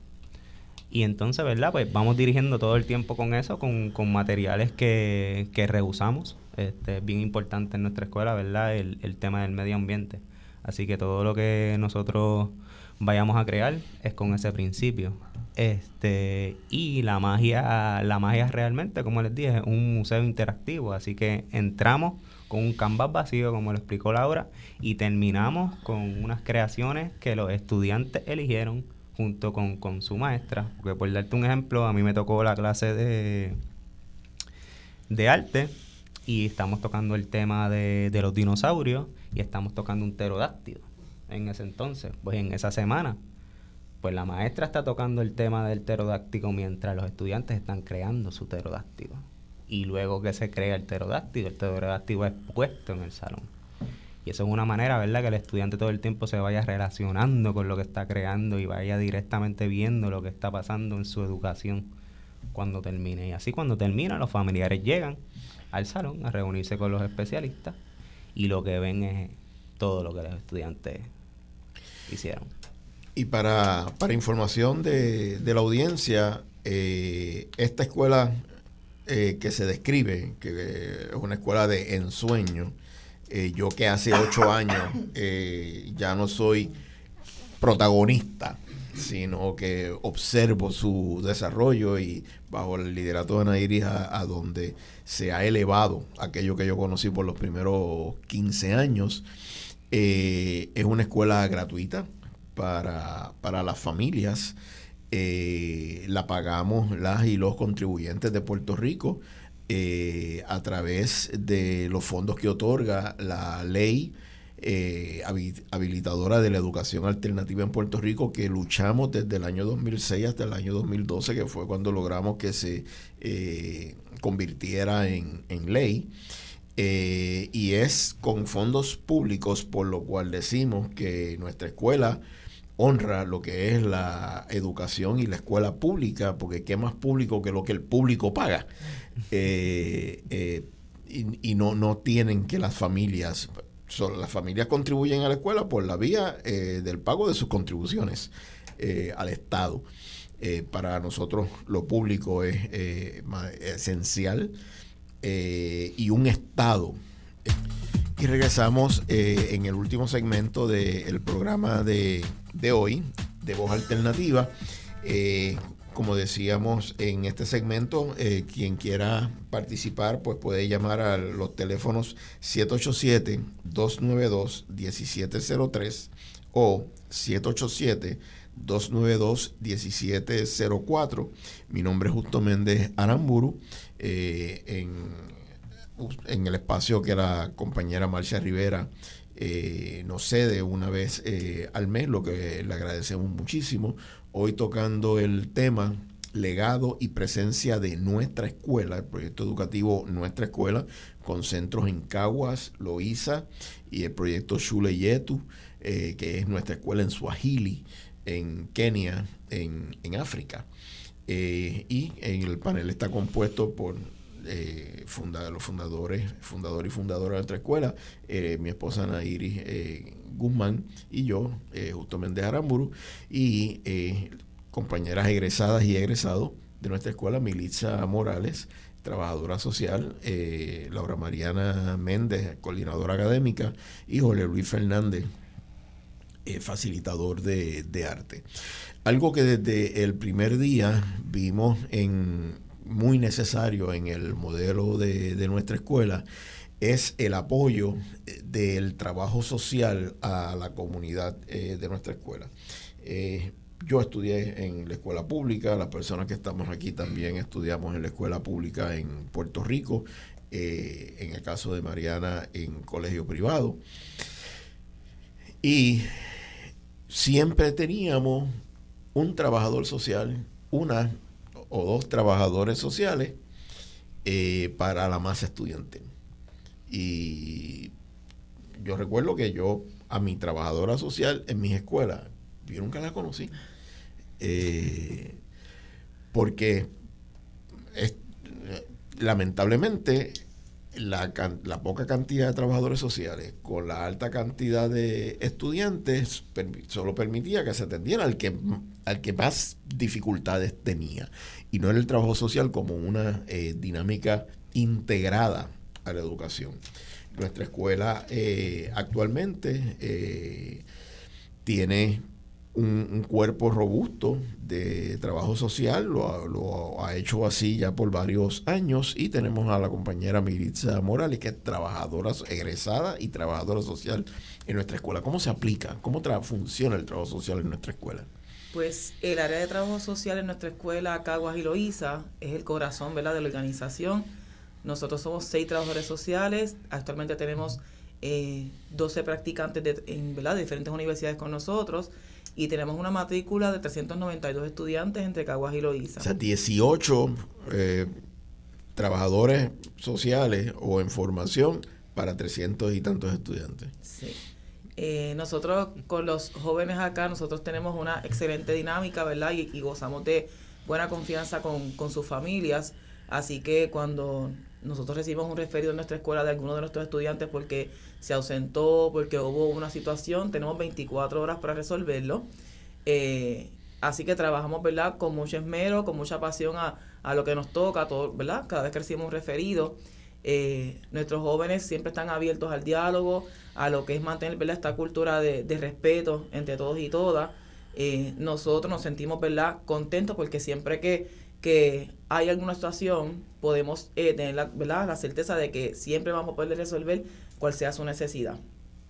Así que en Cabo vemos cuatro, nosotros tenemos asignados dos grupos por, por trabajador social, así que es más fácil para nosotros y para la familia poderse comunicar ante cualquier situación, igual los jóvenes, ¿verdad? Podernos expresar, porque según es la educación personalizada, también es nuestro trato hacia ellos, ¿verdad? Personalizado, con respeto, con, ¿verdad? Con, la, con el amor con, el que nos estamos acostumbrados a tratar a nuestros jóvenes, porque eso es lo que realmente a ellos les hace falta, ¿verdad? Este abrazo, este acompañamiento, este, este dejarte saber que aquí estoy para ti siempre. Este, tan es así que atendemos también a su familia, eh, que si mi primo necesita hablar con un trabajador social, pues ahí estamos nosotros, porque obviamente cuando matriculamos jóvenes en nuestra escuela, matriculamos, matriculamos la familia completa. Y siempre decimos a la familia, esta escuela se mete en tu vida. Así que tú tomas decisiones, tú quieres que yo siempre esté contigo o que realmente yo te deje como tú siempre estás acostumbrado a vivir. Así que ellos están bien de acuerdo con eso y les encanta que la vida social entre en sus vidas siempre que nos necesiten. Eh, igual también apoyamos a nuestros compañeros, ¿verdad? No solamente estudiantes, eh, y su familia también acompañamos y, ayudamos, ¿verdad? Apoyamos en su proceso a compañeros de trabajo. Eh, ¿Cuáles son los próximos desarrollos de nuestra escuela dentro de los múltiples, múltiples proyectos que sé que estás eh, promoviendo, Anaíri? Estamos en este momento trabajando con los que son la, la inauguración, el desarrollo de las próximas escuelas vocacionales. Hace unos años tomamos la decisión de que en Caguas desarrolláramos cuatro escuelas vocacionales, eh, una en diseño de modas que se va a estar inaugurando en, en la segunda semana de septiembre. Estamos ya próximos a cortar la cinta, eh, una escuela que nos hace mucha ilusión, está hermosa. Vamos a estar trabajando para inaugurar una escuela vocacional eh, en tecnología, una escuela vocacional en agroecología y teníamos la intención de desarrollar una escuela vocacional en construcción. No, de momento, cuando se pensó hacer esto, había muchísimo interés eh, en los estudiantes en ese momento. Luego ese interés mermó, así que hicimos un campamento de verano dirigido a la construcción eh, el pasado mes y estamos mirando si realmente vamos a contar con, el interés de los estudiantes porque los planes en nuestra escuela responden a las necesidades. En el caso de Loíza, compramos eh, una finca en la cual queremos desarrollar una escuela vocacional en turismo que se convierta en, en un hotel vivo donde los estudiantes aprendan haciendo. Esos son los próximos desarrollos. Tengo que decir que escuchando a las compañeras, eh, a Milixa eh, y a Laura Mariana y, a Jorge Luis, hablando de lo que es nuestra escuela, wow. Eh, realmente es impresionante. Uno está metido allí en el día a día, pero, pero es importante saber que lo que hemos venido cultivando, ¿verdad? Por 23 años se ha convertido en esto y, y saber que, que he estado ahí desde el día uno y que, y que lo hemos ido construyendo en, en colectivo y, y desde, la, desde la apertura de escuchar a nuestros estudiantes, que es de donde se ha formalizado cada uno de los procesos. No es que somos tan brillantes. Este, yo me dado el trabajo de, escuchar a los estudiantes, recoger ese insumo y desde ahí se crean las políticas, se crean los protocolos, se, se rediseñan las cosas. Así que muy, muy, muy honrada y feliz de celebrar 23 años. Otra dimensión de, nuestra escuela eh, ha sido el, el trabajo internacional. Eh, cuando cumplimos 10 años, hicimos una actividad eh, que nombramos una década de nuestra misión de amor. La declaración de misión de nuestra escuela como, organización, eh, práctica de, casi todas las organizaciones, tienen una declaración de misión. en la de nuestra escuela se llama Nuestra Misión de Amor y también vino de una experiencia mística, de uno de esos sueños en que Ana Mercedes, eh, en este caso, me buscó, me llevó a una reunión de seres sabios eh, y, yo iba en calidad de escriba, o sea, a tomar nota. Yo no era parte de los seres sabios. Eh, una vez en, el espacio, yo sentí un profundo orgullo porque Ana Mercedes sí era parte de los seres sabios. Yo simplemente estaba allí de anotador.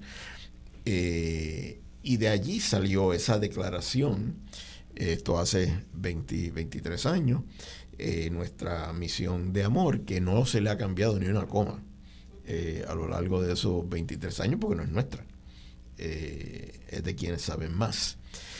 Y en, en todo ese proceso de implementarla, nosotros logramos la consolidación de nuestra escuela, y la nacionalización, queriendo decir el impacto nacional, porque nuestra escuela fue la promotora de la Alianza para la Educación Alternativa, que fue eh, muy instrumental en lograr la ley habilitadora de educación alternativa.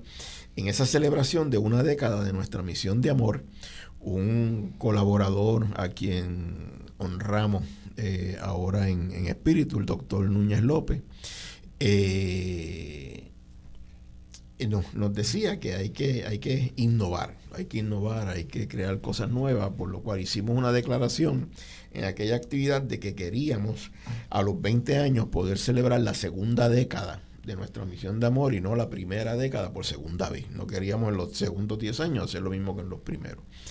Y Núñez López siempre insistió en que internacionalizáramos eh, nuestra escuela. Eh, para lo cual nos involucramos. La primera actividad que hicimos fue participar de la Conferencia Internacional de Educación Democrática en el año 2010 y en el año 2012 la pudimos traer a Puerto Rico. Eh, el famoso IDEC, en que todas y, todos participamos en una actividad a la cual recibimos 900 personas eh, delegadas de 31 países del mundo. Eh, de esos 31 países, 19 de América Latina, que era por la mayoría por primera vez participaban de una de estas actividades y celebramos eh, junto a encuentro de a, la Conferencia Nacional de Educación Democrática, el primer encuentro de Nuestra América, en el año 2012, en Caguas, Puerto Rico. Allí nació el interés en continuar estos encuentros, por lo cual celebramos el segundo encuentro eh, de Nuestra América en el 2013 en Bolivia. Allí decidimos hacerlo cada dos años. Así que se hizo en el 2015 en El Salvador, en el 2017 en Brasil, en 2019 en Chile. Eh, ahí vino la pandemia y no se pudieron celebrar los próximos, por lo cual en este año 2023 eh, hemos desarrollado lo que se llamó el sexto encuentro de Nuestra América en tres tiempos y tres espacios y lo celebramos en marzo en Colombia, eh, en ahora en agosto en Argentina y va a completar el ciclo eh, en noviembre en, Ecuador. Luego de eso estamos conversando a ver dónde irá el séptimo encuentro Nuestra América. Y esto es liderado por Puerto Rico y esto es liderado por, por nuestra escuela. Ahora en abril, 4 al 6, traemos la tercera conferencia mundial de educación transformadora. Esta es una iniciativa que nace en, en África eh, por medio del Instituto Global de Educación Transformadora. La primera conferencia se celebró en Kenia. Invitaron a nuestra escuela a, cerrar la, actividad. Me tocó a mí en esa ocasión. La segunda conferencia se celebró eh, ahora recientemente en Ghana. Eh, y la próxima invitaron ahí también a nuestra escuela a y le tocó a, Ana Iri el cierre de esa actividad en Ghana. Eh, la siguiente va a ser en Sudáfrica en el año 2025, pero allí el Instituto Global y eh, interesado en, lo que es nuestra escuela, se decidió hacer una conferencia intermedia en Puerto Rico. Así que de abril 4 al 6 se va a celebrar la tercera conferencia mundial de educación transformadora en la facultad Eugenio María de Hostos, del recinto de Río Piedras, de la Universidad de, Puerto Rico, y van a venir eh, personas que hacen educación para la transformación de, los países, sobre todo eh, en el tema de la descolonización y la decolonialidad eh, de nuestros países, de, África, de, de, distintos lugares de América Latina, de Estados Unidos vamos a poder compartir esa experiencia con, Puerto Rico del 4 al 6 de abril eh, en la Facultad Eugenio María de Hostos. Tenemos una llamada, así que vamos a atenderla. Buenos días. Muy buenos días. Sí, buenos días. Eh, le habla la señora Luz Reyes. Yo tengo el placer de conocer al, al señor Aramburu eh, él no me conoce a mí, pero yo lo conozco a él. Nos hemos encontrado en varias, en varias reuniones y asambleas. La próxima vez le prometo que me acerco y le doy la mano y me presento. Por favor. Este, claro, que sí. Mira, yo he escuchado la, la, la, el programa de ustedes y me ha parecido tan esencial y tan importante porque ustedes le dan la importancia a la a lo pertinente que es que la familia sea parte de, eh, integral del proceso educativo de los hijos. Y mi pregunta sería, ¿cómo se puede innovar y, aumentar ese involucramiento de, los padres, familia o, los cuidadores, ¿verdad? Porque no siempre son los padres de los niños en la escuela pública. Yo, yo siempre he creído que esa, esa estructuras escolares deben estar, eh, eh, eh, eh, ¿cómo se dice la palabra? Eh, disponibles para los padres después de las horas lectivas. dar también cursos como los que ustedes han descrito para padres, para que los padres sientan que la escuela también es de ellos y les pertenece, que les pertenece y, también este, se involucren en la escuela y de tal manera pues también eh, acompañen a sus hijos en todas sus las actividades que, sean pertinentes, pero la pregunta también sería, ¿hay algo que lo impide? Que las escuelas después de los horarios de clase eh, sirvan para dar eh, secciones de, de, de enseñanza de los temas que los padres escojan. Saludos. Saludos. Muchísimas gracias por su llamada y por su comentario. en, yo no veo una sola razón que lo impida, ¿verdad? En una ocasión, eh, recuerdo un momento en el que estábamos nosotros conversando en la escuela porque era muy importante que tuviéramos un diálogo y en ese momento justo era el presidente de, de la escuela. Yo le digo, bueno, pero es que no tenemos tiempo y dijo, hizo un comentario que cada vez que se complican las cosas yo recurro a él. Me dijo, dice Paulo Freire que si la estructura no permite conversar, cambiemos la estructura.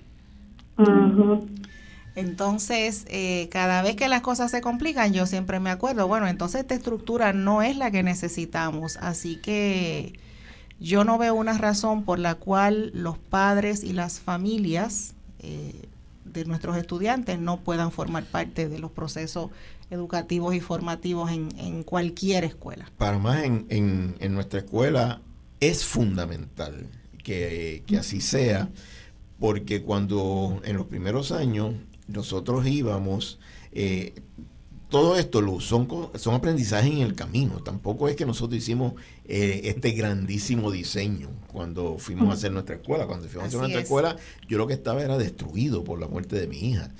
Eh, y lo hemos ido aprendiendo en el camino. Y al principio, nosotros, estudiantes que venían de situaciones de dificultad, por lo cual traían conductas difíciles, íbamos adelantando en la semana.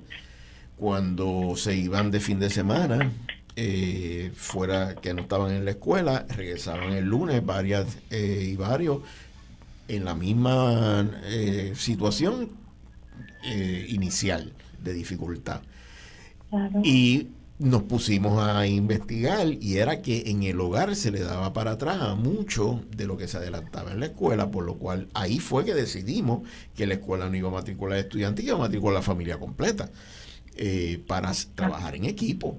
Eh, esto fue un aprendizaje en el camino y además nos fundamentamos en la ley de educación pública que tenía Puerto Rico hasta muy recientemente, la ley orgánica del Departamento de Educación, que era de las leyes de más avanzada en la educación pública en muchos países. Y la ley orgánica del Departamento de Educación mandataba que eso que tú estás proponiendo, eh, Luz, se hiciera, eso era ley, que se hiciera de ese modo, pero por diseño, por diseño y producto de las eh, prácticas neoliberales eh, de económicas que se desarrollan en Puerto Rico, se quiso afectar la educación pública, se quiso afectar a la escuela pública, reducirle, minarle la autoestima a la escuela pública, al magisterio, para entonces poder eh, conducirse a, privatizarla. Eh, es, por diseño, Luz, que no se da eh, esa participación de lo que la ley mandataba, de la, participación decisiva en el gobierno escolar de la comunidad escolar. y tenía que haber consejos de la dirección escolar junto al magisterio y junto a la comunidad. Así que eh, muchísimas gracias y por favor cuando nos volvamos a encontrar nos saludamos. ¿Ok? Y tenemos otra llamada, me dicen. Buenas tardes. Buenas tardes. Me Buenas. gustaría dejar mi nombre para el final, ¿está bien? Sí. Muy bien. Eh, primero yo deseo felicitar a todas y a todos y que continúen ven- venciendo los obstáculos. Pregunta si han podido dialogar con las autoridades del Departamento de Educación y con los grupos del Junte Escolar, la Federación de Maestros y los demás grupos magisteriales. Y decirle que ustedes, sin mencionarlo directamente, han hablado del mensaje de Eugenio María de Hostos, porque decía una escuela eh, con pensamiento crítico y que edifique y motive a todos los que entran, estudian, salen y se acercan a ella.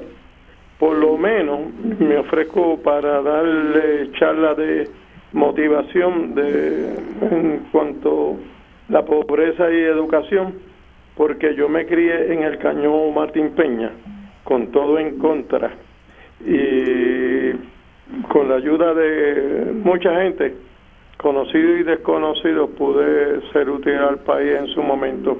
Tuve el privilegio de darle clase a Justito Méndez Aramburu Y cambiar en mi vida, Oscar. Gabriela Mistral. Te reconoció la voz, Y Oscar. cambiaste mi vida, Oscar.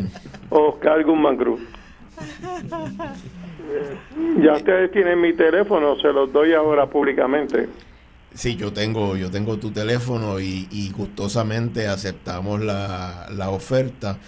Eh, por eso nos- nuestra fe tan grande en la escuela pública, porque mi mamá, amiga de, Claro. de Oscar, Claro que sí. eh, fue una grandiosa maestra de, de escuela pública y porque yo tuve a Oscar Guzmán de maestro de español en, en cuarto año en la Ah, pues yo Gabriela quiero, Mistral. yo quiero estudiar en la escuela, nuestra escuela, y que tú y todos sean mis maestros. Pero, eh, Oscar, de las eh, primeras eh, lecturas que nosotros hicimos eh, cuando quisimos eh, crear nuestra escuela, porque mi hija me encomienda crear nuestra escuela, y lo que yo conozco es, es, es la escuela tradicional, que para mí fue una grandiosa experiencia con maestros como tú, Oscar. Este, yo no, yo no, no tengo queja de mi escuela pública. Eh, pero eh, como también eh, toda educación es política y nuestra escuela tiene un currículo que es descolonizador, que es liberador, de las primeras lecturas que nosotros hicimos en el diseño de nuestra escuela fue la Liga de los Patriotas de Oh, Eugenio María de Muy Hostos bien. y, y es, y es guía eh, en, en el diseño eh, de nuestra escuela. Pero si tú supieras que donde quiera que yo defiendo la escuela pública, hablo de un maestro flaquitito que llegó en su Epa. primer día, sí, porque fue flaco una vez, en su primer día como maestro a un grupo terrible Sí, señor. de cuarto año que habíamos he- hecho eh, que se fueran dos maestras porque ya teníamos como La reto tercera fue la vencida. teníamos como reto que a nosotros no íbamos a- éramos capaces de expulsar a cualquiera. Y nos llegó este flaquito con una yo recuerdo siempre la corbata una corbata flaquitita.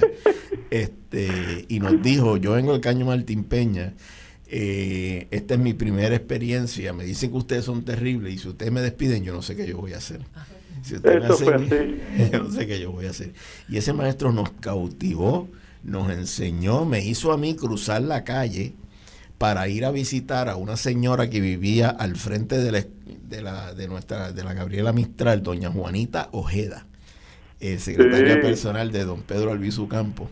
Eh, y yo fui y conocí a, a Juanita. eh, y eso fue gracias a mi maestro español, ese que les habla. Mi, mi amado Carl Guzmán. Nos pondremos en contacto. gracias. Nos Gracias por en todo lo que hiciste por mí, éxito, Oscar. éxito a todos y a todas. Gracias, Oscar. y el programa se nos eh, acabó, así que agradeciendo infinitamente a la compañera Marcia Rivera que nos abrió este espacio y agradeciéndole al panel una palabra de agradecimiento, un último pensamiento. Yo quiero, estoy segura que hay muchas familias y muchos estudiantes escuchando este programa. Yo quiero decirles que ustedes son la razón de ser de esta escuela y que todo lo que hemos contado aquí en el día de hoy es porque ustedes así lo han propuesto y lo han inspirado. Los amamos. Quiero agradecer, ¿verdad?, a los espacios como estos que podamos seguir eh, llevando lo que es nuestra escuela a diferentes lugares. Así que Aquí estamos y en nuestra escuela, más adelante damos el número, ¿verdad? Eh, nada, siempre agradecida, ¿verdad?, por poder ser parte de este momento y que muchas personas sigan conociendo sobre lo que es nuestra escuela y nuestra escuelita para poder seguir impactando a las familias que lo necesitan. Y como siempre lo damos todo, pues todo por nuestra estrella. Muchas gracias a la audiencia. Gracias a ustedes por la invitación.